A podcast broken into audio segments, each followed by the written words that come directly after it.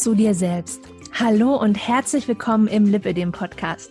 Heute mit mir, mit Nathalie von mindbodylife.de und du hörst gerade den vierten Teil der Finde zu dir selbst Serie. Wir haben ja in Teil 1 über Selbstfürsorge gesprochen und wie man Selbstzweifel los wird. Und dann ging es weiter in der, im zweiten Teil mit Manifestation und Selbstliebe. Und in der dritten Folge ging es dann um das Thema Glaubenssätze. Ein Thema, das sich sehr viele von euch gewünscht haben. Und all diese Themen haben übrigens auch einen Platz gefunden in meinen Lipödem Selbsthilfe Online Workshops. Und das ist eine ganze Zehnerreihe, die geht bis Ende des Jahres und heißt der Lipödem Soul Sister Club. Und am 20. März hat bereits der erste Workshop stattgefunden in einer tollen Runde. Und da haben wir drüber gesprochen, wie möchte ich mich denn eigentlich fühlen und wie bekomme ich es hin, mich so zu fühlen und wie kann ich mir positive Gefühle jederzeit abrufen. Und im zweiten Workshop, der findet am 3. April statt, da geht es dann um das Thema Detox und Körperreinigung von innen. Und da habe ich dann auch einen Gast eingeladen, und zwar die Lisa Meesters. Du kennst sie vielleicht, weil sie schon in, ähm, im Lipödem-Kongress gesprochen hat oder auch in anderen Podcasts und auch selbst einen ganz tollen Podcast hat, den Körperkunde-Podcast. Und sie ist Physiotherapeutin und Gesundheitscoach, also eine ganz tolle Ergänzung für diesen nächsten Workshop. Schau es dir gerne mal an. Wenn du dabei sein möchtest, findest du den Link in den Shownotes der Podcast-Folge, aber auch im dazugehörigen Blogartikel auf mindbodylife.de und auf der liberdempodcast.de. Und da steht dann auch ein kleiner Rabattcode drin, mit dem du ein bisschen was sparen kannst. Alle Links findest du, wie gesagt, in den Shownotes. So, aber jetzt zur heutigen Folge, weil da habe ich nämlich ein ganz besonderes Thema für dich mitgebracht und auch einen besonderen Gast dazu eingeladen. Und zwar ist das die Sophie Muller. Sie ist systemische Familienaufstellerin und genau um dieses Thema geht es heute auch, um die systemische Familienaufstellung. Und ich stelle da Sophie so spannende Fragen wie zum Beispiel, lässt sich die Ursache eines Krankheitsbilds mit Hilfe von Familienaufstellung herausfinden und auflösen? Also, lass uns doch mal reinhören, was da die Antwort ist. Herzlich willkommen, Sophie. Ich freue mich sehr, dass du hier im Podcast bist. Vielen herzlichen Dank, Nathalie, für die Einladung. Ich freue mich auch schon total und bin ganz gespannt. Ja, ich habe dich ja eben in der Einleitung schon ausführlich vorgestellt und ähm, deswegen würde ich auch direkt ins Thema reingehen und zwar mit der Frage, ähm, was ist denn eigentlich eine systemische Familienaufstellung? Gleich in die Vollen. Ähm, genau, also mein erster Satz dazu ist immer, das muss man halt mal erlebt haben. Ähm, oder vielleicht sogar auch zweimal oder dreimal bei unterschiedlichen Aufstellern, weil es halt sehr schwer erklärbar ist, was eigentlich eine Familienaufstellung ist. Aber ähm, und deswegen nutze ich jetzt gerne mal einen anderen Zugang. Und zwar stelle ich immer die Frage, kennst du Menschen und Situationen, die immer oder Menschen, die immer wieder in die gleiche Situation kommen? Ja. Ja, so zum Beispiel immer wieder verlassen werden, kein Partner finden oder keine Partnerin, ähm, immer mit dem Chef aneinander geraten, immer, immer irgendwie mit den Eltern Stress haben, obwohl man eigentlich schon erwachsen ist und ein eigenes Leben führt, die eigene Berufung oder den eigenen Platz nicht finden immer auf der Suche sein, zum Beispiel innerlich. Es gibt ja so Menschen, die sind immer auf der Suche nach irgendwas. Mhm. Oder ähm, eben auch Krankheiten, also Symptome heißt das bei uns dann, ähm, können auch, auch in einer Familienaufstellung angeguckt werden. Ähm, genau, und eine Familienaufstellung, also wir gehen halt davon aus, oder ja, also wir, damit meine ich andere Aufsteller oder andere Menschen, die auch im Feld arbeiten, so heißt es, ähm, dass jeder Mensch eingebunden ist in ein System. Und das ist natürlich in unserem Fall das Familiensystem mit all den Dingen, die dort passiert sind, auch über Generationen hinweg. Also bedeutet, auch das, was den Großeltern geschehen ist oder vielleicht sogar noch den Urgroßeltern, kann Auswirkungen auf unser Leben heute haben. Gerade natürlich die Dinge, die nicht angeschaut wurden oder verdrängt wurden oder ausgeschlossen wurden, sag ich mal. Mhm. Das heißt, wir gehen davon aus, dass auch jedes ähm, jede erste große Liebe oder jedes Drama, damals war das ja oft noch so, dass bestimmte Vergangenheiten nicht erzählt wurden in der Familie oder wenn jemand geisteskrank war, dann wurde das auch manchmal gerne verschwiegen oder Kinder verloren oder abgetrieben. Das, ähm, und das kann heute alles noch Auswirkungen auf uns haben mhm. und ähm, möchte gerne befriedet werden. Und das passiert dann zum Beispiel in einer Familienaufstellung auf Seelenebene oder eben in einer Familienaufstellung. Genau. Ja, ähm, ich bin da jetzt so direkt mit der Tür ins Haus gefallen, sozusagen mit dieser Frage, weil ähm, ich in der Folge jetzt tiefer in das Thema reingehen möchte. Und mhm. ich glaube, jede andere Frage ähm, die ich jetzt zuerst gestellt hätte, hätte dann für die Zuhörerinnen, die damit jetzt noch gar nichts zu tun haben, irgendwie zu einer total komplett Verwirrung geführt. Ja. ja, wenn man jetzt noch gar nichts damit zu tun hat. Und ich glaube, dass super viele Menschen äh, noch nichts damit zu tun hatten. Ja. Ähm, für mich war Familienaufstellung irgendwie schon, schon seit Jahren ein Begriff.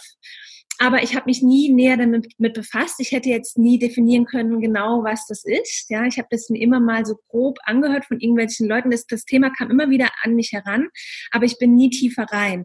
Und ich bin jetzt aber auch ein Mensch, der extrem offen ist für sowas, ja. Mhm. Deswegen fühlte sich das für mich auch nie abstrakt an. Es war für mich nie eine abstrakte Vorstellung, zu einer Familienaufstellung zu gehen, ohne zu wissen, was es ist.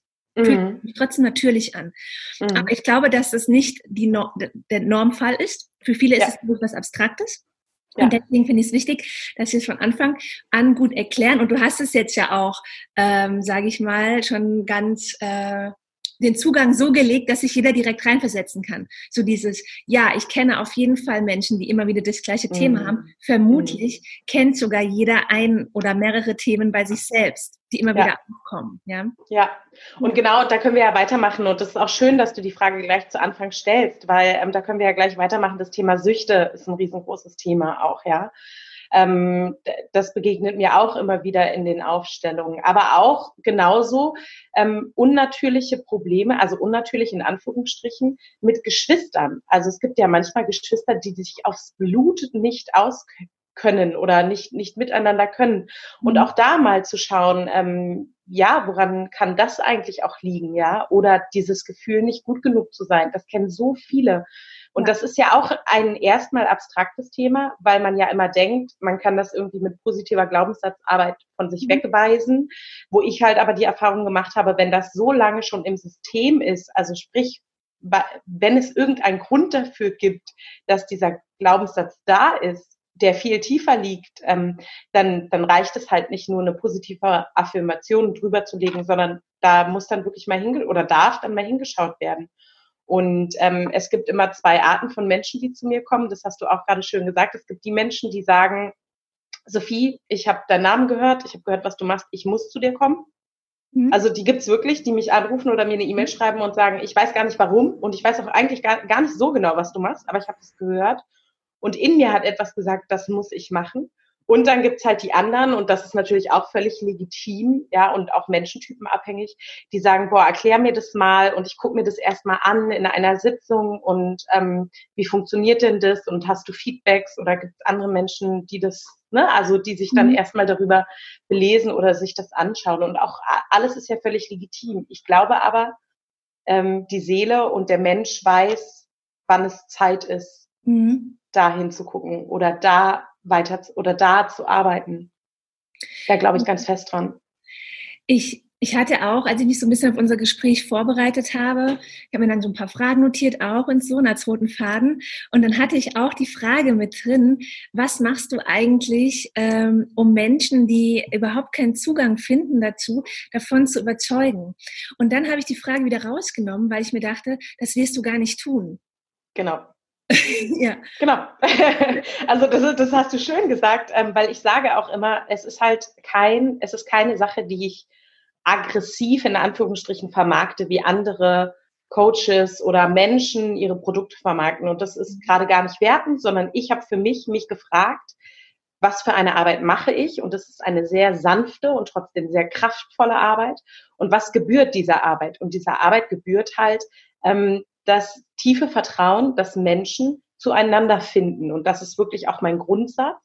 Und auch da kann ich sagen, als ich das wirklich zugelassen habe bei mir vor so anderthalb, zwei Jahren, wirklich zugelassen habe, dem zu vertrauen, seitdem kommen die Menschen zu mir. Und es kommen auch Zweifler zu mir. Also es kommen auch Menschen zu mir, die sagen, boah, ich glaube da irgendwie gar nicht so richtig dran. Mhm. Oder irgendwie bin ich schon ein bisschen skeptisch, aber ich möchte mir das gerne angucken, weil in mir sagt etwas, dass das genau der Zugang ist, der mir fehlt.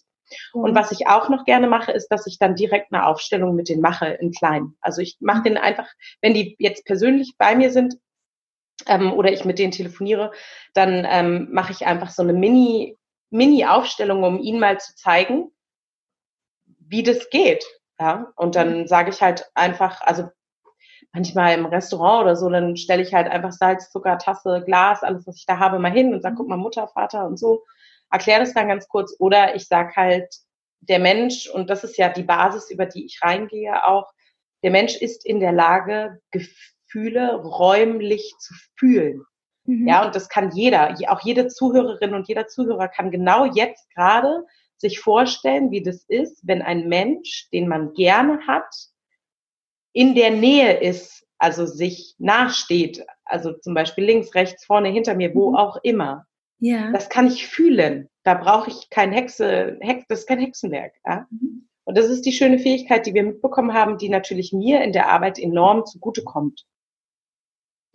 Und die ich dann natürlich nutze oder den Zugang nutze ich dann. Genau. Ja, und ähm, es gibt ja auch unterschiedliche Arten von Familienaufstellung. Als ich das erste Mal davon gehört habe, das weiß ich noch, das war vielleicht 2012 oder so, das war in der Physiotherapie, in der, in der Lymphdrainage, hat mir der Therapeut davon erzählt, dass mhm. er mal zu Familienaufstellungen geht und da sind halt auch noch ganz viele andere Menschen und jeder von den anderen Menschen nimmt dann halt eine Position ein aus der Familie und dann wird das halt so aufgestellt. Ne? Mhm. Und ich habe ja bei dir auch eine Familienaufstellung gemacht und da haben wir aber nicht noch zehn andere eingeladen, da waren nur wir zwei. Genau. Und ich habe ähm, ein paar Figuren aufgestellt, ne? Äh, mhm unterschiedliche Personen aus meiner Familie. Und wir haben so gut wie gar nicht, würde ich sagen, gesprochen. Mhm. Wir, haben eigentlich, wir haben gar nicht gesprochen. Ne? Du hast abgelegt, einen Impuls gegeben. Genau. Aber wir haben jetzt nicht gesprochen. Du hast jetzt auch nicht äh, 100 Fragen gestellt oder sonst was. Ja? Mhm. Und das heißt, du arbeitest äh, ja ohne Sprache in dem Sinne. Mhm. Genau. Also ein bisschen Sprache ist immer mit dabei, ähm, gerade im Einzelsetting, ja. Ähm, weil manchmal braucht die Seele auch so einen Anstupser, sage ich, vom Geist. Das sind ja unterschiedliche Ebenen, auf denen wir arbeiten. Ähm, es gibt dazu nicht nur viele Formen der, ähm, der Aufstellungsarbeit, also jetzt einzel oder in der Gruppe oder mit Tieren, also da gibt es ja ganz viele Möglichkeiten mit Steinen oder was auch immer, sondern es gibt auch wirklich ganz viele verschiedene Aufsteller. Mhm. Und meine Erfahrung ist die, dass die Seele Bilder braucht und keine Worte.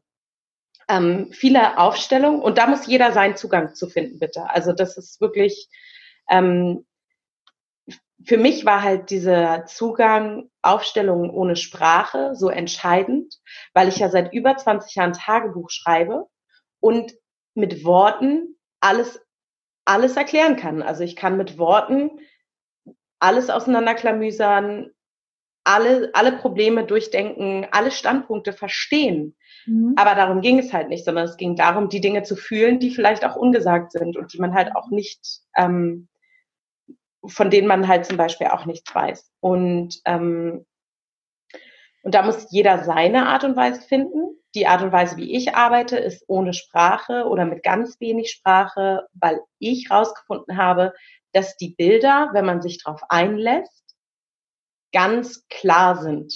Also ähm, und auch auch mal auch dann, wenn ich den Klienten darauf anspreche, sich stimmig anfühlen. Das hatten wir bei dir auch. Ich habe das Endbild noch im Kopf von unserer Aufstellung. Das, das fühlt sich dann so stimmig an. Das resoniert dann mit demjenigen, mhm. mit, mit dem, der mit mir arbeitet. Also ich ähm, bedeutet, wenn wir zum Beispiel mit Figuren arbeiten, sage ich immer, ähm, wir stellen uns jetzt vor, dass alle Figuren, die wir hier hinstellen, dass all die Seelen hier auch im Raum mit uns sind. und mit uns hier jetzt gemeinsam arbeiten an der Sache. Ja. Und, ähm, und dann gibt es manchmal einen Satz, den ich sage, und der trifft halt voll ins Schwarze, zum Beispiel für ein Symptom, wo ich dann sage, ja, guck mal, das wirkt hier gerade wie, also auf mich wirkt es, als wäre das deine Oma oder so. Und dann, mhm. zack, geht's beim Gegenüber los und resoniert total. Und, und so arbeiten wir dann weiter. Und in der Gruppenaufstellung ist es halt auch so, dass ich, wenn ich mit anderen Menschen arbeite, also so wie du es vorhin beschrieben hast, ist ja auch die Möglichkeit, dass man 10, 15, 20 Leute hat, mit denen man arbeitet. Ähm, dass viele Aufsteller, und das möchte ich jetzt nur mal kurz erwähnen, dass ähm, Menschen auch den Unterschied kennen, viele Aufsteller dann zum Beispiel die Stellvertreter fragen, wie geht's dir an dem Platz gerade? Oder wie fühlst du dich? Oder mhm. was denkst du? Oder was auch immer. Ich habe aber die Erfahrung gemacht und so habe ich es auch gelernt. Ähm, und so habe ich unzählig viele Ausstellungen auch schon gemacht und auch geleitet. Wenn der sich da nicht wohlfühlt, dann geht er halt weg. Mhm. Also dann muss ich ihn ja nicht fragen, wie es ihm da geht. Ja. Ne? Das ist so mein Bild. Wenn sich jemand nicht wohlfühlt in einer Nähe oder weinen möchte, dann fängt er halt an zu weinen. Dann muss er nicht sagen, ich fühle mich so, als würde ich jetzt weinen wollen, sondern dann fängt er einfach an zu weinen. Oder eben, wenn er, ich hatte neulich eine ganz schöne Aufstellung, da ging ähm, das war so ein ganz lustiger Verstand, ja. Und der hat halt die ganze Zeit Späßchen gemacht und rumgetanzt und so ein bisschen so die Zunge rausgestreckt und so. Ja, das muss der mir doch nicht sagen, sondern er kann es doch einfach tun. Und das ist, glaube ich, der alles entscheidende Unterschied. Und das muss ich aber auch sagen, ist der Unterschied, warum viele meiner Aufstellungen und auch, ich habe ja auch viele Menschen, die schon bei anderen Aufstellern waren, ähm, ja, dass meine Aufstellungen in dem Punkt halt nochmal an, auf einer anderen Ebene andere Dinge bewirken. Das und die andere Ebene ist im Grunde dann die Seelenebene. Genau. Und wie, wie, wie können sich das jetzt die Zuhörerinnen vorstellen? Also was ist die Seelenebene? Das ist jetzt vielleicht für manche ein abstrakter Begriff auch. Ja, total abstrakter Begriff. Und es ist ja auch ein erstmal abstrakter Begriff, weil wir können es ja nicht greifen so richtig. Mhm. Was ist denn die Seele? Also man geht ja, und da kann man viele Bücher zu lesen, Osho und was ich, wer alles über die Seele schreibt und spricht. Ähm, man sagt, die Seele sitzt irgendwo, mh, hm, ja, ein Stück hinterm Herzen. Was auch immer das heißen mag. Ähm,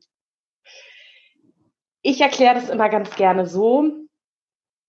Wir haben den Körper. Das ist eine Ebene wenn ich auf Körperebene arbeiten möchte, dann gehe ich ins Fitnessstudio oder ich gehe zu einer Körpertherapie oder ich lasse mich massieren oder, oder, oder. Die Möglichkeiten, um mit dem Körper zu arbeiten, sind riesig, ja. Mhm. Wenn ich sage, ich möchte mit dem Geist arbeiten, mit dem Verstand, dann gehe ich zu einem Coach oder zu einem Therapeuten oder mache eine ähm, tiefenpsychologische Analyse oder, oder, oder. Ne?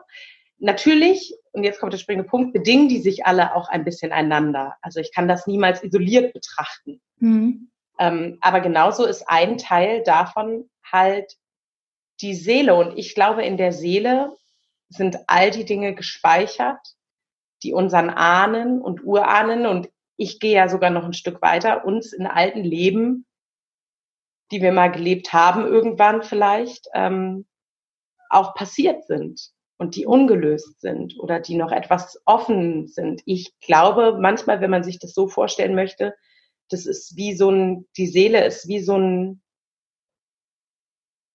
ja, wie so ein, vielleicht wie so ein Raum oder die Seelenebene ist wie so ein eigener Raum, ja, in einem Haus. Ja. Und die Tür können wir aufmachen oder zulassen oder nur anlehnen. Mhm. Oder auch nur mal einen Blick reinwerfen. Ja. Ich glaube aber dennoch, dass das ganzheitliche Arbeiten, und das ist mir halt sehr wichtig in meiner Arbeit, ähm, das ganzheitliche Arbeiten das Entscheidende ist. Also Körper, Geist und Seele ineinander zu bringen. Ja, deswegen ähm, sage ich zwar, mache ich Aufstellungen ohne Sprache, was aber nur bedingt richtig ist, weil wir zehn Prozent trotzdem auch reden. Also zum mhm. einen, weil ich natürlich weiß, dass gerade Kopfmenschen mitgenommen werden müssen von mir. Ich kann die ja nicht einfach da sitzen lassen und ich weiß, dass das mit der Seele was macht, aber was dein Geist jetzt gerade macht, ist mir egal, mache ich ja auch nicht, sondern ich nehme die dann ein bisschen mit und erkläre denen schon auch mal zwei, drei Bilder. damit der Geist mitkommen kann, weil ich weiß, dass es ein Verlangen ist von diesen Menschen, dass ich bin ja selber so einer. Am, am Anfang war ich auch so, ich muss das jetzt alles verstehen. Mhm. Alles. Ich möchte alles wissen. Wer war wann, wie, wo, wer hat was wann, wo gemacht, das habe ich abgelegt. Aber am Anfang war ich ganz genauso.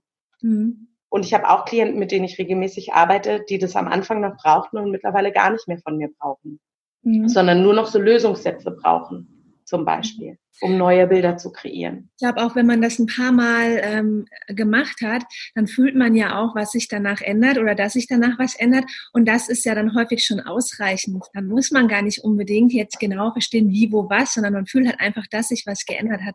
Ja. Und ich kann mich noch an einen Satz erinnern aus unserer Familienaufstellung, wie du gesagt hast, ähm, ich soll mir das vorstellen wie so Zahnräder, die zueinander greifen und man dreht ein bisschen an einem und dann ändert sich das ganze Gefüge, ohne dass die mhm. anderen was machen. Nur weil ich an einem gedreht habe, kann sich das ganze Gefüge ändern.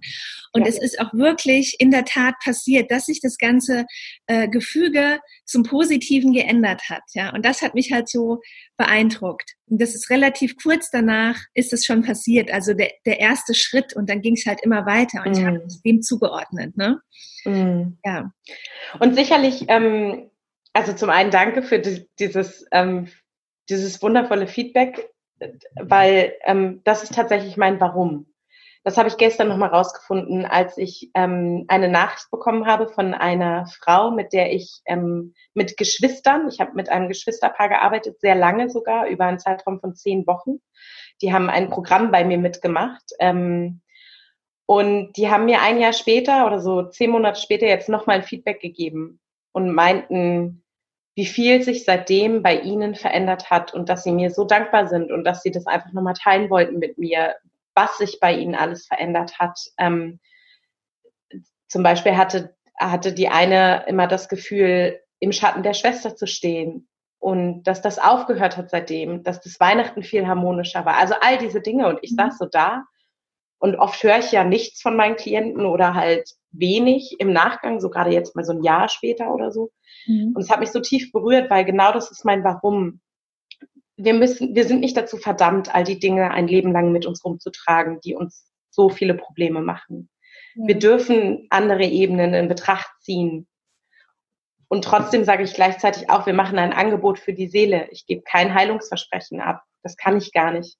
Wir machen ein Angebot und deine Seele entscheidet, ob's, ob ihr das reicht oder ob sie mehr braucht oder ob sie noch etwas dazu braucht, ergänzend zum Beispiel. Ja. Du hast ja auch gesagt, dass ähm, äh, zum Thema Glaubenssätze, dass wer Glaubenssatzarbeit macht, der arbeitet ja auch häufig mit Affirmationen. Ne? Um, mhm. Wenn ich jetzt den Glaubenssatz finde, ich bin nicht gut genug, dann setze ich dem eine positive Affirmation entgegen, sage ich jetzt mal, ja. Und das drüber. ist oder drüber, ja. genau, ja. ja. ich jetzt drüber. Und ich zum Beispiel, ähm, ich kann überhaupt nicht mit Affirmationen arbeiten. Mhm. Das geht einfach gar nicht.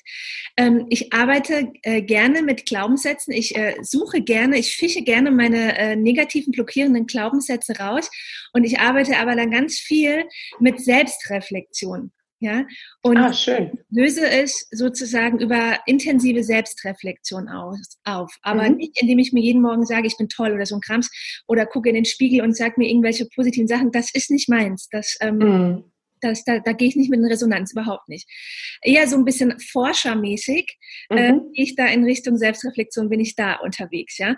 Und dann ist es so, wie du auch gesagt hast vorhin, irgendwann, manchmal gibt es Grenzen oder diese Dinge, was du direkt am Anfang gesagt hast, Dinge, die sich immer wieder wiederholen, ja. Mhm das ist das eine, wo man ja auch manchmal von Menschen ein bisschen genervt ist. Ne? Wenn sie immer wieder mhm. im gleichen Publikum denken, schon, oh komm, ey, das darf doch wohl nicht. Schon wieder. Ja. Das nicht vor fünf Jahren schon erzählt. Und, und ähm, so, die, das ist bei mir auch gar nicht so. Ich bin da eher so ein Auflöser.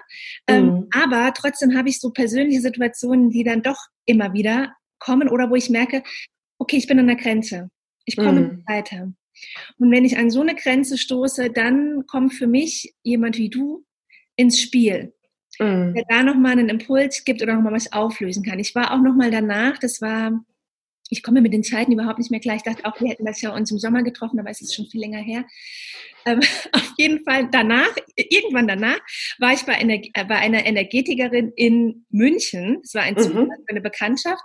Und ähm, es ging ums Thema Erdung, hat sich herausgestellt. Ich habe keine mhm. Erdung. Und sie erdete mich in ihrer Energieheilung.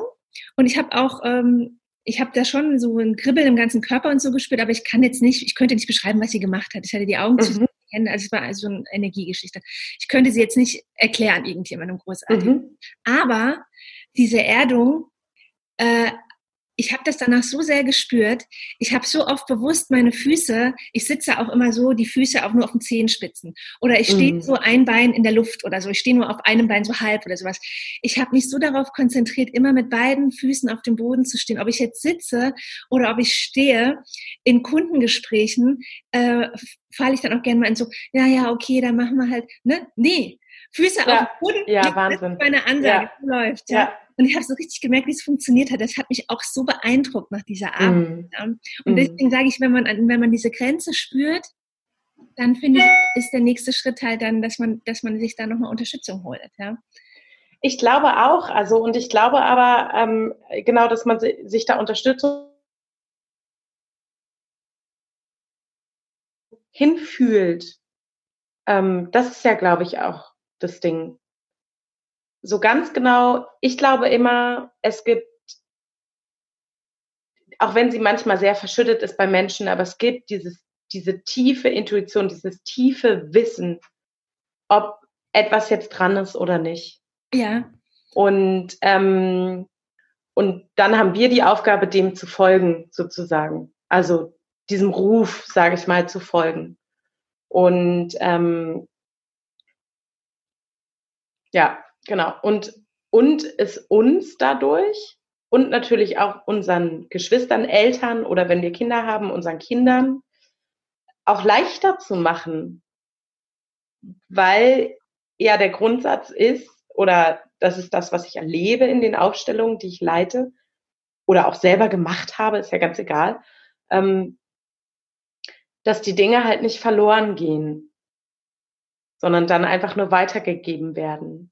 Mhm. Weil Kinder, das habe ich gestern nochmal gelesen, ich, Kinder kommen halt mit diesem bedingungslosen Ja auf die Welt. Mhm. Und nehmen halt alles, was da ist. Und manchmal können wir ihnen halt Gutes tun, wenn wir vielleicht schon ein bisschen aufräumen. Ja. Aber gerade wo du sagst, Kinder kommen mit so einem bedingungslosen Ja auf die Welt. Du bist ja erstmal so ein unbeschriebenes Blatt, ne? Und du kennst ja gar nicht äh, gut und böse und äh, oh Gott oder Scham oder sowas, ne? Das kennt man ja eigentlich alles gar nicht. Und das kommt ja dann erst. Und vieles ähm, ist ja auch durch die Gesellschaft geprägt oder durchs mhm. Elternhaus, durch die lebenden Menschen, sage ich jetzt mal. Mhm. Und es geht ja nicht immer in die komplett in die Vergangenheit. Und wie ist es jetzt?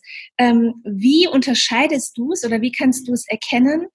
Was ist vielleicht einfach aufgrund von, äh, was ich mir jetzt aus der Gesellschaft abgeguckt habe und deswegen für mich also implementiert habe, irgendwie, das ist so, ich bin nicht gut genug, weil, ne, ich sehe nicht aus wie die auf den Plakaten oder whatever, dass es daher kam oder dass es dann doch von, von tiefer her kommt, von, von der, fernen Vergangenheit. weißt du, wie ich meine?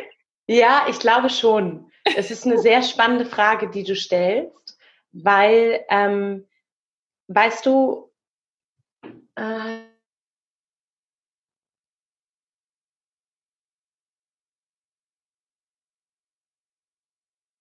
fänglich, ja, für Ach, Mobbing. Es ja? war, ich war jetzt komplett ähm, nichts von deiner Antwort drauf, weil sie es aufgehängt hat.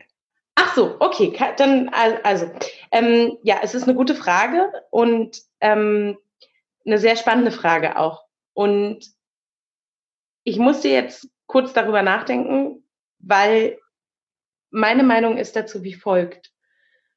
Mm, ich glaube eben, Kinder kommen nicht als ungeschriebenes Blatt auf die Welt. Mhm. Weil es dieses Feld gibt, in dem wir sind. Und die mhm. Epigenetik, in der Dinge übertragen werden. Da gibt es einen spannenden Versuch aus den, hm, ich glaube, 60er Jahren in Amerika, wo mit Mäusen gearbeitet wurde. Das wird in der Epigenetik, die Epigenetik wird gerne so erklärt. Mhm. Warum können bestimmte Ereignisse, die unseren Urgroßeltern zum Beispiel passiert sind, uns immer noch betreffen? Also sprich, warum haben Menschen Angststörungen? Warum haben Menschen das Gefühl, auf der Flucht zu sein? Warum können Menschen zu spät kommen? Das kann auch eine Kriegsfolge sein. Immer zu spät zu kommen, ja, immer auf der Flucht zu sein mhm. immer auf den letzten Drücker. Ja, das, so. Zum einen würde sich ein Thema, was nicht so essentiell ist, gar nicht zeigen bei uns in der Aufstellung, weil es zeigt sich immer das, was oben aufliegt. Mhm. Aber die eigentliche Antwort ist, ich glaube, es gibt eben Systeme oder Menschen, die sind für Dinge empfänglicher, weil es irgendwo in ihrer Historie drin ist, mhm. als andere Menschen. Ja. Erstes Beispiel, warum wachsen zwei, ich sag mal, wenn man jetzt mal ein Beispiel macht daraus, dass es so nie passieren wird, wissen wir auch. Aber es kommen zwei Kinder, beide die gleichen Grundvoraussetzungen haben. Das denken ja viele Menschen. Ich glaube das nicht. Ich glaube nicht, dass jedes Kind, es wäre schön, wenn es so wäre, aber ich glaube nicht, dass es so ist.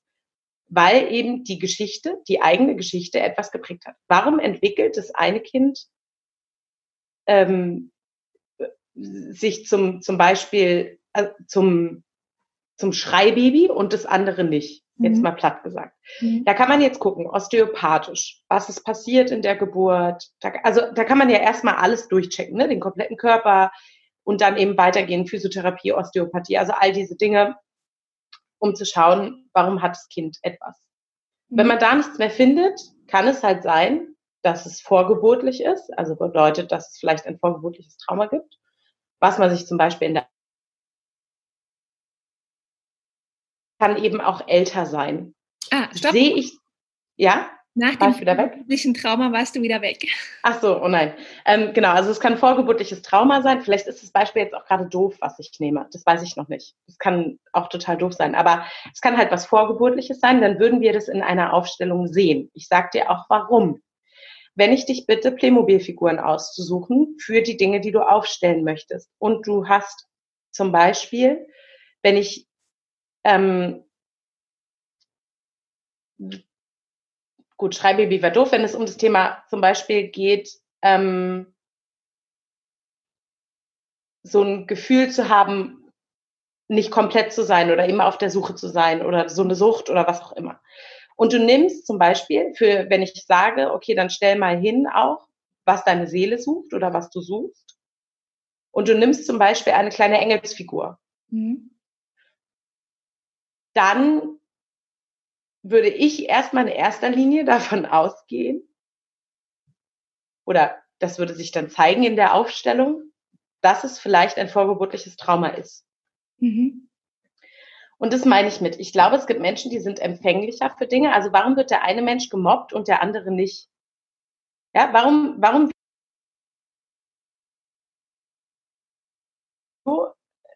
und wird gemobbt und genau der gleiche vielleicht auch mit den gleichen Grundvoraussetzungen, in Anführungsstrichen, wird nicht gemobbt. Mhm. Warum ist es so, ja? Und das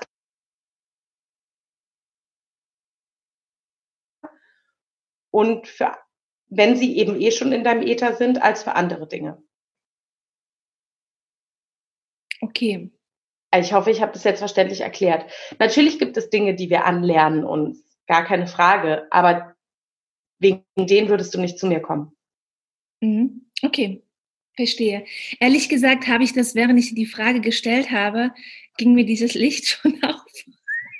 Ja, aber es ist ja eine super spannende Frage, weil ich musste da auch mal ganz kurz drüber nachdenken und, und ich und es gibt natürlich ist das Beispiel mit den Babys nicht ganz so clever gewählt,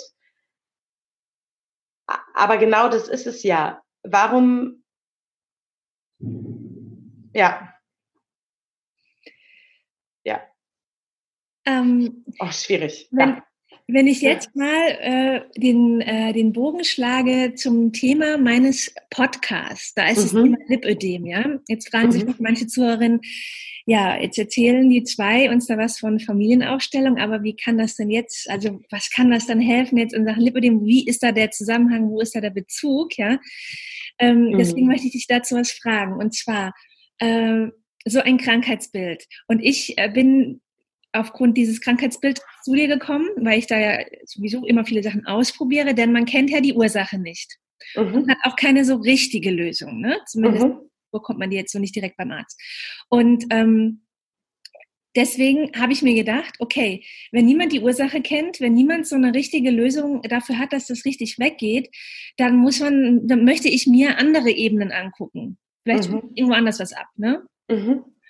Und äh, so kam ich eben auf diese unterschiedlichen Wege, wie unter anderem die Familienaufstellung. Mhm. Wie ist es jetzt aus deiner Sicht? So ein Krankheitsbild. Angeblich in Deutschland viereinhalb Millionen betroffene Frauen. Mhm. Wenn die jetzt alle zu dir kommen würden, wow, okay. Hey, muss ich kurz mal durchatmen? Ja, es wäre schön. Ja, dann ähm, würdest du ja wahrscheinlich, ah, ich glaube, du hast dich aufgehängt. Moment, ich warte kurz. Ja. Jetzt bist du wieder da. Ja. Würdest du ja wahrscheinlich ähm, nicht überall das Gleiche finden. Genau. Ja, das mhm. heißt, wir haben jetzt hier alle das gleiche Krankheitsbild. Und kann man denn, das ist jetzt, also um jetzt mal den Bogen, den, das Ende dieser Frage zu finden, kann man, kann, kann, man denn ähm, aufgrund von so einem Krankheitsbild, also ich weiß jetzt, ich, ich habe so eine Frage im Kopf, aber ich kriege sie nicht ordentlich formuliert. Warte mal kurz. Wir kriegen das hin. Kann man aufgrund von so einem Krankheitsbild äh, sagen, dass das entstanden ist wegen der Vergangenheit der Ahnen oder weil ich irgendwas mitgenommen habe? Also jetzt in Bezug auf Lipödem könnte man ja auch sagen, das ist ein Schutz. Hm. Man sieht da immer nur negativ. Es belastet mich, es ist schwer, das schmerzt, hm. ich kann keine kurzen Sachen anziehen. Jetzt kann ich noch 50 andere Sachen aufzählen, warum das jetzt eigentlich scheiße ist, dass ich das habe. Aber hm. ich könnte jetzt auch sagen, das schützt mich vor etwas. Ich tue gewisse Dinge eventuell nicht aufgrund äh, des Körpervolumens, ja, möchte mhm. lieber nicht. Und eventuell mö möchte mein Körper oder wel welcher, wer auch immer, mich davor schützen, vor gewissen mhm. Dingen. Ja, das könnte ja auch sein. Mhm. Und ja, wie, wie kann man jetzt so eine Krankheit, also aus deiner Sicht, kann man, wenn man jetzt in die Vergangenheit geht, kann man da so eine Ursache finden, kann man da so einen Ursprung finden und kann man es auflösen? Boah. Huh, so eine große Frage. Ähm, ja, da habe ich jetzt auch lang, lange Einleitung gebraucht. ähm, ja, also zuallererst möchte ich zurückkommen auf, ich gebe ja kein Heilungsversprechen. Mm.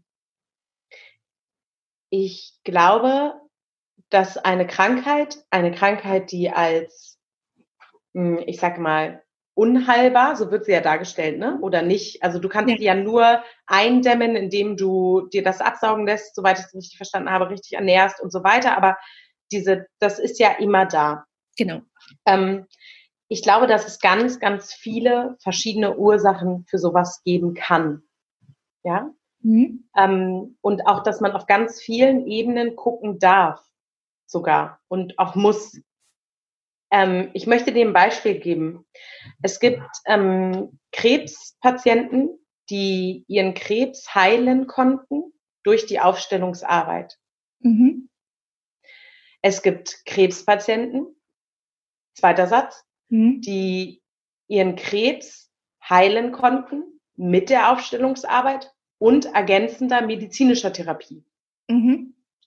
Sei es jetzt eine Chemotabletten oder was auch immer, welche Wege man wählt. Mhm.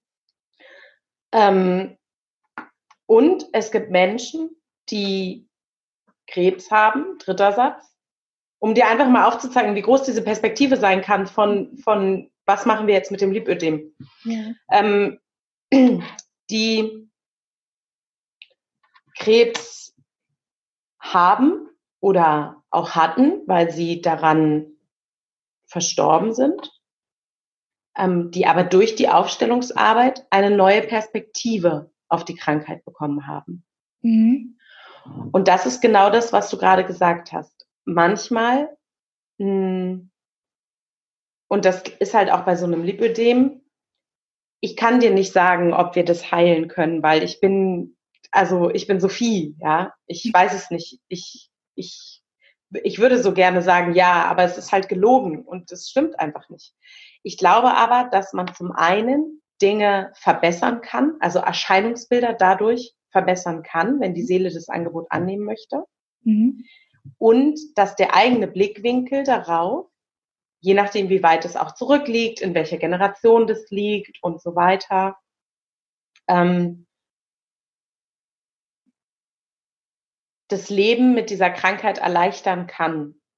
Oder, und der dritte Punkt, das habe ich ähm, bei einer eigenen Sache bei mir erlebt, dass es manchmal auch nochmal ein Thema aufdecken kann, woran wir weiterarbeiten dürfen, zum Beispiel. Mhm. Ja. Und, ähm, und genau was du sagst, nämlich zu erkennen, zum Beispiel, dass eine Krankheit auch ein Schutz sein kann für die Dinge. Mhm. Ähm, und das nur ein Weg ist der Seele. Weißt du, die Menschen hören ja oft erst, wenn der Körper schreit. Und manche hören noch nicht mal dann. Ja. Muss man ja leider auch so sagen. Also wie viele gehen noch drei Wochen krank zur Arbeit und denken, mhm. sie müssten es schaffen. Ähm, und hören noch nicht mal dann auf ihren Körper, so dass der Körper ja ganz schnell Shutdown, jetzt hier, jetzt ist Ende und so weiter. Genauso ähm, kann das halt sein, dass vielleicht dieses Lernen auf den Körper zu hören und die Krankheit in einem anderen Licht zu sehen und vielleicht auch Dinge zu befrieden, die dahinter stehen, mhm. kann vielleicht bewirken, dass das Erscheinungsbild ähm, ein viel besseres wird und der Umgang damit ein anderer wird. Und genauso, und das ist halt auch das Schöne, das mag ich an der Aufstellungsarbeit sehr, können wir auch schauen, welche Therapiemöglichkeiten die Seele gerne mag. Ja, bedeutet, wenn du halt sagst, okay, Therapievariante 1 ist, Therapievariante 2 ist, Therapievariante 3 ist. Und dann gucken wir, okay, was will denn deine Seele eigentlich? Mhm. Und wie kannst du die dann am besten unterstützen, indem du vielleicht die richtige Therapiemethode wählst? Das können wir uns anschauen. Ja. Ja, also ich finde, ich finde den Punkt ganz spannend, dass sich die, der Blick auf die Krankheit dadurch ändern kann. Mhm. Ähm, weil was ich, also ich sehe das ja alles, ich habe ja schon unterschiedlichste Sachen gemacht und ich sehe das ja alles als so Puzzleteilchen, ne? Mhm. Äh, die ich da so zusammenfüge. Und ähm, durch die Dinge, die ich nun zuletzt gemacht habe, die ja eher so auf, auf mentaler Ebene und so weiter auch stattgefunden haben, ähm, habe ich den Blick auf mich selbst. Nicht unbedingt auf die Krankheit, aber es hängt auch irgendwo zusammen. Wenn ich mich angucke, sehe ich ja die Krankheit. Ja. ja. Also den Blick auf mich selbst, ähm, der hat sich geändert. Mhm. Und das ist mir irgendwann mal aufgefallen, als ich äh, in ein Spiel geguckt habe, was ich lange nicht unterhalb der Schultern gerne gemacht habe. Mhm. Und ähm, habe mir gedacht, Hä? was, wo ist eigentlich das Drama? Hm. Ich habe es halt einfach nicht mehr gefühlt und weil ich es immer gefühlt habe, weil ich immer, ich nenne es einfach so, wie es war, abgekotzt habe, ja, hm. habe ist es mir aufgefallen. Ich dachte mir, hä, was ist denn jetzt? Ich sofort das Maßband gezückt, dachte, Gott weiß, was hat sich verändert. Hat sich hm. an dem Körper, ja. Hm. Und da dachte ich mir, und das ist für mich der, der, der größte Erfolg der ganzen Arbeit, die ich mache für mich, mhm. ähm, das erreicht zu haben. Endlich diesen ähm, Schatten aus dem Kopf zu haben, zumindest größtenteils, immer noch nicht äh, permanent, aber größtenteils, diesen Schatten aus mhm. dem Kopf zu haben, der sich über alles legt, was ich tue, nee, kann ich nicht, weil, nee, geht nicht, weil, oh Gott, wie sieht das aus, nee, ich will nicht raus, weil ich bin dann immer raus und so, ne, ich habe ein ganz normales Leben, aber es ist immer, läuft immer parallel halt mit. Ja. Ja? ja. Schatten zieht sich immer mit durch alles, was ich mache. Ja. Und auf einmal ist er relativ oft einfach nicht mehr da. Und das, ja. das schreibe ich halt unter anderem unserer Session zu, dieser mhm. Energetik-Session, diesen, mm. diesen Dingen halt, ne, dass sich mm. immer wieder irgendwie so ja, Puzzleteile zusammenfügen, fügen, Geschichten ablegen, wie auch immer, was auch immer. Ja. Ja. Und man merkt dir ähm, das auch an, Nathalie, finde ich. Es gab diesen Zeitpunkt, wenn man, ich folgte ja jetzt schon sehr lange, ja. Für mich gab es, und ich habe das zum Beispiel gar nicht, ist ja schön, dass du es sagst, ich habe das so, ich habe das einfach wahrgenommen. Jetzt, jetzt, wo du sagst, ja, kann das damit zusammenhängen, aber für mich war das so, boah, irgendwas hat sich verändert. Es gab so diesen einen Tag, ich weiß es noch, da habe ich deine Story geguckt oder ein Bild von dir gesehen und dachte, boah, was hat die denn an sich verändert? Das ist ja der Oberkracher und, ähm, und das merkt man dir, also ich zumindest, mhm. ähm, sehr deutlich, das war so, glaube ich, ein halbes Jahr ungefähr, nachdem wir gearbeitet haben, kann das mhm. gewesen sein. Ich weiß es nicht mehr ganz sicher. Aber ich habe dir das auf jeden Fall angemerkt, auch dass du eine größere Zufrieden, also ja, eine größere innere Zufriedenheit ähm, ausstrahlst. Und das ist, wie du sagst, es gibt nicht, und das sage ich ja auch, es gibt nicht dieses eine Allheilmittel. Ich gehe trotzdem auch zum Arzt und lass, und das rate ich auch meinen Klienten und Klientinnen zu sagen, wenn die mit einer Krankheit kommen oder mit irgendetwas kommen, warst du schon beim Arzt, hast du das checken lassen, bla bla bla, ja, also weil ähm, es gibt unterschiedliche Ebenen, aber zum Beispiel ich persönlich habe bei mir die Erfahrung gemacht, dass die ähm, Seele oder die Seelenebenenarbeit, dass ich recht gut auf die anspreche. Mhm. Und eben auch recht schnell Erfolge habe oder recht schnell sich Dinge verändern bei mir damit. Das ist meine persönliche Erfahrung und so muss jeder. Und trotzdem habe ich auch andere Puzzleteilchen. Also, ne? Und wie ja. du sagst, das ist dann am Ende des Tages, ähm, glaube ich, auch die Aufgabe und die Kunst für sich raus. Zum Lipödem, was, was tut mir gut? Jetzt die Ernährung, Lymphdrainage, all diese Dinge. Aber eben auch, was kann ich ergänzend dafür, für den Geist noch tun, um den mitzunehmen? Mhm. Oder die Seele eben. Ähm, und daraus ergibt sich dann einfach so ein rundes Bild, so dieses Zahnrad halt. Und, genau. Ähm, ja. Würdest du denn sagen, dass, äh, dass die Zuhörerinnen alleine zu Hause auch auf Seelenebene was arbeiten können? Oder braucht man dafür erstmal so einen Kontakt jetzt mit dir? Oder kann man auch alleine auf Seelenebene arbeiten? Und, und, wenn, und, und wie kommt man dann dahin? Ja, also was würdest du da sagen? Ähm, ja, äh, puh. Ähm, ein Teil, der letzte Teil deiner Frage war verschluckt, aber ich habe sie verstanden. Es war die Frage, ob die Zuhörerinnen ähm, zu Hause mit ihrer Seele arbeiten können. Das ja. wäre jetzt ziemlich vermessen, wenn ich sage, du kannst mit deiner Seele zu Hause nicht arbeiten. Aber, also sage ich jetzt mal so, ne? Ich, ähm, ich glaube, jeder Mensch kann mit seiner Seele arbeiten. Und auch ich arbeite ja alleine auch mit meiner Seele. Ich stelle auch Dinge auf, manchmal für mich alleine. Habe aber selber auch die Erfahrung gemacht und sagen halt auch meine Klienten, ähm, dass es manchmal Themen gibt, die eignen sich besser dafür und manche schlechter dafür. Ich ähm, glaube, wenn du den Zugang hast zu dir selbst, einen guten Zugang zu dir hast, wirst du das auch erfüllen ob das ein Thema ist, wo du lieber woanders hingehen solltest mit oder ob das ein Thema ist, ähm, was du vielleicht für dich selber auch klären kannst. Ich habe die Durch oder viele Durchbrüche, die ich hatte, habe ich nur bekommen, weil ich mir von außen jemanden gesucht habe, mhm. der das Bild unverklärt sich anguckt. Mhm. Ja, ich mache das ja manchmal für mich als Diagnostik, dass ich schaue, okay, ähm, wo stehe ich denn da gerade? Ja, wenn ich einen Konflikt habe mit irgendwem. Oder auch bei einem Thema, wenn ich jetzt ähm, nicht weiß, was ich auswählen soll. Also, ja, dann, dann stelle ich mir das manchmal so hin und gucke mal, okay, wie ist denn da gerade einfach nur die Situation? Mhm. Und gehe vielleicht auch mal einen Lösungsschritt, aber darüber hinaus komme ich meistens nicht. Ja. ja, weil, weil, weil ich viel zu sehr verstrickt bin dann in der Situation oder in der Sache oder viel zu sehr drin hänge. Aber ich glaube natürlich, dass jeder ähm, oder ich wünsche es jedem Menschen, dass er einen Zugang zu seiner Seele hat. Und äh, manchmal reicht es ja auch schon, die Antwort zu bekommen, hm, dass es vielleicht ein größeres Thema ist ähm, und man sich jemanden suchen sollte dafür. Also so, ich hatte das ganz klar mal zu meiner Schilddrüse zum Beispiel. Da habe ich ganz klar in der Meditation das Bild bekommen, dass das eben ein Ahnenthema weibliche Linie von mir ist. Und dann habe ich aber auch gemerkt, viel mehr brauche ich da gerade gar nicht gucken, weil ich, ich sofort anfing auch zu weinen und gemerkt habe, boah, ich stecke da voll drin. Mhm. Da hätte ich gar nicht so richtig weitermachen können, ja. Das ist sicherlich sowas von individuell und so abhängig ähm, von dem Menschen, der dahinter steht, dass ich die Frage so pauschal gar nicht beantworten kann. Ja, ja. Ich glaube, dass es auch manchmal ein bisschen Zeit braucht, äh, dass man den Zugang findet. Ja, ja, ja das glaube ich auch. Ja. ja. Dass man und auch eine Offenheit, ne? Ja, und, und, vor allen Dingen, dass man darauf vertraut. Ja, dass das, dann, das, was dann kommt, dass man darauf vertraut. Äh. Das, ähm, das, das dauert auch. Das, das mhm. ist ein Weg, ne? das ist ein Prozess, so wie ja eh fast alles ein Prozess ist. So ist, das, ist auch das ein Prozess, finde ich.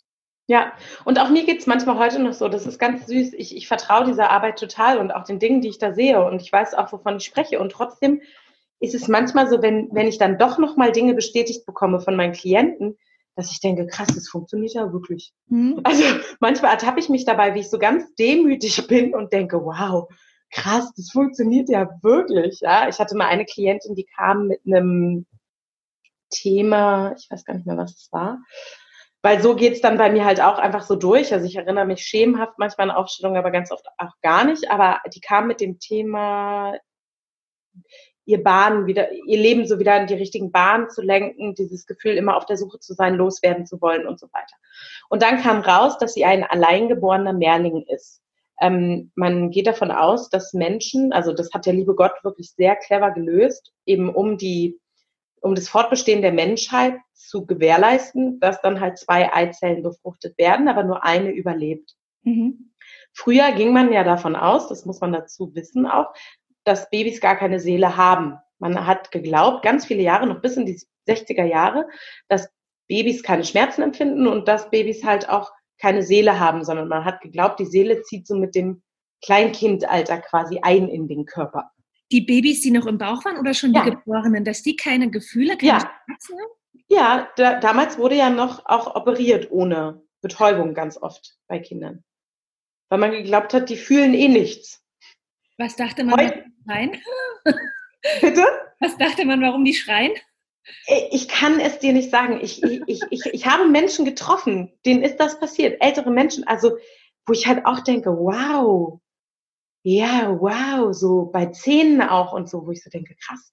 Aber ähm, das ist eine alte Geschichte. Ich meine, wir sind ja, wir können ja dankbar sein für all das Wissen, was heute auf dieser Welt ist und sich täglich vermehrt, ja und all die Forschung und so. Also, aber damals war das halt anders. Und ähm, genau, man hat geglaubt, Babys haben keine Seele. Deswegen ist man ja auch davon ausgegangen, dass das Baby, was im Mutterleib ist, nichts spürt. Mhm. Ja, und das ist natürlich tragisch, weil wenn man dann rausfindet, dass die Seele eben doch spürt und dass die Seele vielleicht das vermisst, äh, auch die, die andere Seele, die da war, quasi, wenn man jetzt davon ausgeht, die waren zu zweit, ähm, dann kann es natürlich weitreichende Folgen im Leben haben, weil die erste Bindung ist die wichtigste und die entscheidendste. Mhm. Ja, ähm, und die Klientin kam damit zu mir und wir haben rausgefunden, dass sie eben ein alleingeborener Mehrling ist. Und dann guckte sie mich an und ich werde es nie vergessen und es war für mich wirklich auch so ein magischer Moment, wo ich voller Demut einfach nur dachte, krass, krass, also ich habe da manchmal gar keine Worte für. Da meinte sie, ja, ihr wurde mal ein Tumor rausoperiert. Es gibt Tumore, die haben andere DNA. Es gibt Tumore, die haben Haare, Nägel, Augen, ja, wo man halt heute mit der Forschung weiß, dass das ein anderer Zwilling gewesen sein kann. Ich sage immer kann, weil ich bin ja auch kein Mediziner. Ich, ja. ich glaube daran, weil ich das auch schon am eigenen Leib und so, aber ich deswegen sage ich kann. Aber man kann das auch nachlesen. Diese, die haben einen ganz besonderen Namen, diese Tumore. Die gibt es tatsächlich. Das Internet ist voll davon. Der erzählt dir, wie die Tumore mit Augen, mit mehreren Augen oder Haaren eben aussehen oder Nägeln oder was auch immer. Ja. Und der wurde ihr rausoperiert und der Arzt hätte damals zu ihr gesagt, ja, es könnte sein, dass das mal so ein Zwilling von ihr war. Mhm. Damit war das Thema für ihn aber auch abgehandelt. Und wir haben halt rausgefunden, dass es tatsächlich so, also dass es tatsächlich so gewesen sein muss. Und das wurde dann medizinisch wiederum belegt. Okay. Ohne dass ich es wusste. Ich wusste im Vorgespräch nichts davon. Wir haben darüber gar nicht geredet. Das war gar nicht Thema. Ja, und, ähm, und da denke ich immer so krass, das funktioniert ja wirklich. Also die Arbeit ja, zeigt, also die Dinge zeigen sich halt, die sich zeigen sollen. Mhm. Und das Vertrauen da auch rein zu haben, was du sagtest, ja, sich selber zu vertrauen und auch den Dingen, den Prozessen zu vertrauen, in denen man drin ist. Das ist, glaube ich, so das Wichtigste, was, was man für sich entdecken darf. Ja, also du, du würdest, wenn ich jetzt nochmal so aufs Thema Krankheit komme, ähm, es ist auch von deiner Erfahrungswerte her, und das, ich meine, du hast es ja auch schon so gerade mit den Krebspatienten auch zusammengefasst, ähm, ist da auf jeden Fall ähm, durch eine Familienaufstellung kann man Dinge rausfinden, ähm, die einem ein besseres, zu einem besseren Wohlbefinden verhelfen, sage ich mal. Ich will jetzt auch nicht von Heilung sprechen oder dass die Krankheit davon weg mhm. oder sonst was, aber mhm die einem zu einem besseren Wohlbefinden verhelfen. Ja, das würde ich so unterschreiben. Das habe ich, ich habe nämlich auch gerade, als ich aufgehört hatte zu reden, nochmal an deine Hörerinnen gedacht und dachte auch, was, es ist natürlich so schwer, ja, denen jetzt auch was mitzugeben. Ich glaube, dass jeder die Sätze hört, die er hören darf und die für ihn gerade wichtig sind. Aber ich glaube, dass du das gerade, oder ich finde, du hast es gerade ganz, ganz wunderbar zusammengefasst. Eine Familienaufstellung für einen Betroffenen, jetzt ob mit Lipödem oder anderen Dingen, kann mit einem an, kann dazu beitragen, dass man mehr Wohlbefinden hat und sich vielleicht Symptome sogar auch verbessern. Mhm. Und sich der Blickwinkel auf das eigene Leben und auf sich selbst und auch auf die eigene Familie ähm, sich verändern kann, weil man ja, wie man weiß beim Lipödem, dass es eben eine Krankheit ist, die Frauen betrifft. Ähm, da sage ich jetzt mal als Aufstellerin, ja, dann, dann forschen wir auch mal in der Ahnenlinie nach. Wirklich. Ja, ja.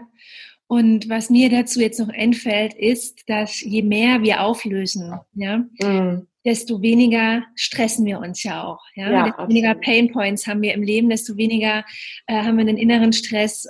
Und ähm, es weiß ja jetzt wahrscheinlich inzwischen auch jede Zuhörerin, die regelmäßig hört oder die auch die, die gelegentlich nur hört, ähm, dass Stress eine Ursache ist für unsere Symptome, dass bisher mhm. jede Betroffene, mit der ich gesprochen habe, und ich selbst erfahre es auch immer wieder, ähm, gesagt hat, dass in den Stresssituationen die Beine entweder mehr anschwillen, die Symptome mhm. stärker werden, die Schmerzen stärker werden, mm. allen, vor allen Dingen die Schmerzen stärker werden. Also mm. ist es allein, also ich, ich setze ja sehr den Schwerpunkt auf Stressreduktion mhm. und bin auch im Moment ganz darauf fokussiert, ähm, Stress zu reduzieren. Der Fokus war immer auf ganz klassisch, ne? Äh, man ist zu dick, also abnehmen. Ne? Zack, mm. ganz klar, zu viel Fett, also Fett muss weg. Und jetzt ist einfach der, der andere Ansatz, ähm, den Stress zu reduzieren. Ja, schön. Ne? Und je mehr aufgelöst wird, das äh, würde ich sagen, das hat eben diese Funktion auch noch, je mehr aufgelöst wird, desto weniger Stress habe ich, desto mehr innere Ausgeglichenheit habe ich. Mhm. Und dann lindern sich auch die Symptome. Mhm. Vor allen Dingen eben dieser Schmerz. Also ja. ich meine nicht den seelischen, den man auch ja, hat. Klar. Der lindert sich auch, aber ich meine jetzt auch der physische Schmerz, ja. Ja, natürlich, natürlich. Ja. ja. ja. Und da kann es auch, ähm, da kann eine Familienaufstellung halt einfach Wunder wirken. Also tatsächlich. Und ähm, ich gehe ja sogar noch einen Schritt weiter. Ich habe ja die systemische Körperarbeit auch noch gelernt. Ich habe mich weiterbilden lassen da drin auch noch. Unser Körper spricht ja mit uns und das funktioniert dann über Berührung. Mhm. Ja, dass, dass geguckt wird, okay, was braucht dein Körper eigentlich gerade? Da kommt mir natürlich zum einen zugute, dass ich Fitnesstrainerin bin und recht viel über den Körper weiß dadurch und auch durch meine ganze Erfahrung, aber auch zum anderen, ähm, ja, was, genau, was, was sagt der Körper? Wo können wir ihn, gerade wenn er eben in Stress ist, weil das mhm. ist er ja meistens, ähm, wo können wir ihn da unterstützen, in die Entspannung zu gehen? Wo können wir das System unterstützen und auch das Gehirn unterstützen, dass ähm, der Stress eben rausgenommen wird und Dinge, ich sag mal so, einfach okayer werden oder, ne? Ja. Ähm, manchmal auch sich wirklich komplett auflösen. Mhm. Ja, also das wäre jetzt Arbeit mit Berührung, aber man kann ja auch ohne Berührung mit dir arbeiten und das kann man genau. noch online machen. Ne? Wenn, ja, genau. Ja. Genau. Es ist immer schön, sag ich, wenn ich Menschen nicht kenne, die erste Sitzung mal so eins zu eins zu machen, wenn die Möglichkeit da ist. Ich bin ja in Hamburg, Berlin und in Köln werde, wenn es da mehrere Menschen gibt und ich zum Beispiel vermehrt Anfragen aus dem Süden kriege, sage ich auch, komm ich auch. Ja, es muss sich dann nur am Ende des Tages natürlich irgendwie durch die, die Menge ein bisschen ähm, rechnen. Aber ähm, da sage ich immer, finde ich schöner für die erste Sitzung, das ähm, persönlich zu machen, um einfach auch ein Gefühl füreinander zu bekommen und auch für die Arbeit. Aber es, ich habe auch ähm, Klienten und Firmen in, auf Curaçao in Spanien, ähm, mit denen ich gearbeitet habe. Ich habe mit Klienten gearbeitet, die gerade in Asien unterwegs waren. Also das tut dem allen keinen Abbruch. Ja, ja. Und äh, wo können dich die Zuhörerinnen finden? Ähm, ihr findet mich auf Instagram unter Sophie Muller, also meinem normalen Namen. Also die Aufstellerin Sophie Muller heiße ich bei Instagram. Da bin ich recht aktiv und ähm, ich habe eine Webseite, die verlinkst du, denke ich mal, bestimmt. Ne? Das ist einfach mein Name, der ist ein bisschen komplizierter, also sophiemuller.com ist quasi meine Webseite, da findet man mich. Man kann mir E-Mails schreiben, ähm, man kann mich auch direkt auf meinem Handy äh, über WhatsApp erreichen ähm, oder eben anrufen, wenn man möchte. Ähm, genau, aber da bin ich tatsächlich äh, ganz gut zu erreichen. Facebook habe ich auch, nutze ich sehr wenig, da kommen aber auch immer mal Anfragen rein. Ähm, sicherer ist da wirklich Instagram oder eine E-Mail oder ein Telefonanruf. Okay. Gut, ja. werde das alles verlinken. Und was ich auch noch verlinken werde, auch wenn er inzwischen stillgelegt ist, ist oh, ja, dein Podcast mm. Starke Frauen beflügeln, ne? Genau. Den du aber inzwischen stillgelegt hast, von dem aber auch noch alle Folgen online sind und ja. nach wie vor genauso hörenswert ähm, wie noch bevor du ihn stillgelegt hast. Und da hast du ja auch mit mir ein Interview gemacht, damals noch in Berlin mm. in meiner Wohnung.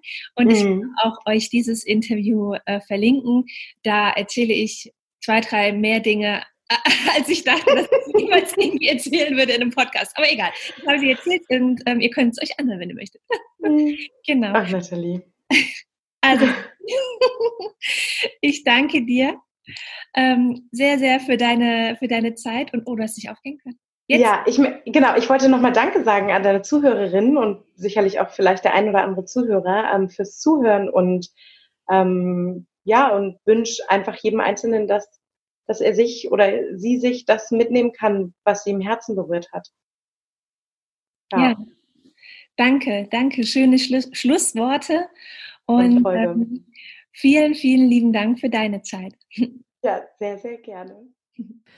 So, jetzt konntest du ein bisschen eintauchen in das Thema Familienaufstellung. Bestimmt war das für ganz viele der Zuhörerinnen ein sehr, sehr neues Thema, aber bestimmt ein spannendes Thema. Insbesondere war es für dich spannend, wenn du jetzt noch zuhörst. Dann bist du nämlich bis zum Ende dran geblieben. Und ich möchte dich gerne nochmal dran erinnern und auch vor allen Dingen herzlich einladen in meinen Lipidem Soul Sister Club, eine äh, Zehner-Workshop-Reihe, wo es um die Themen geht, ähm, ja, ge positive Gefühle in den Alltag integrieren, um Detox, Körperreinigung, um Schmerzreduktion, Stressreduktion, Anwendungen und Bewegungen für den, ähm, für den Alltag, auch in Sachen ähm, Schmerzreduktion und für mehr Wohlbefinden.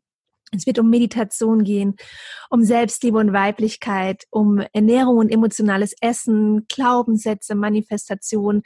Also du siehst, das ist ein großes Paket und deswegen wird es auch nicht innerhalb von vier Wochen einmal durchgehechelt, sondern es ist aufgeteilt wirklich bis Ende des Jahres, dass wir jeden Monat ein Thema bearbeiten und ähm, es gibt immer einen Workshop im Monat. Und wenn du das Workshop, wenn du alle Workshops zusammen buchst, dann ähm, bekommst du auch noch eine Begleitung in einer Telegram-Gruppe, wo ich auch immer noch mal kleine Impulse reinschicke und wo wir uns auch gemeinsam mit den anderen Teilnehmerinnen der, des Workshops austauschen können. Du findest den Link in den Shownotes im Blogartikel zur Folge und dort findest du auch einen Rabattcode, wo du 20 Euro sparen kannst auf alle Kurse. Somit kostet ein Workshop nur noch 12,90 Euro. Das ist also wirklich günstig und gerade würde ich sagen, in der jetzigen Zeit, wo wir uns so ein bisschen mehr online aufhalten, ich hoffe ja nicht allzu lange, nicht über Monate, aber zumindest ist es der aktuelle Stand, ist ja sowas auch dann eine nette Abwechslung auf jeden Fall und es ist etwas sehr, sehr Nachhaltiges und Hilfreiches. Denn ich gebe nur die Dinge weiter, die mir nachhaltig geholfen haben. Die möchte ich gerne an, auch an dich weitergeben. Also, ich freue mich auf dich. Wenn du noch Fragen hast, schick mir auch gerne eine Mail an mail at mindbodylife.de.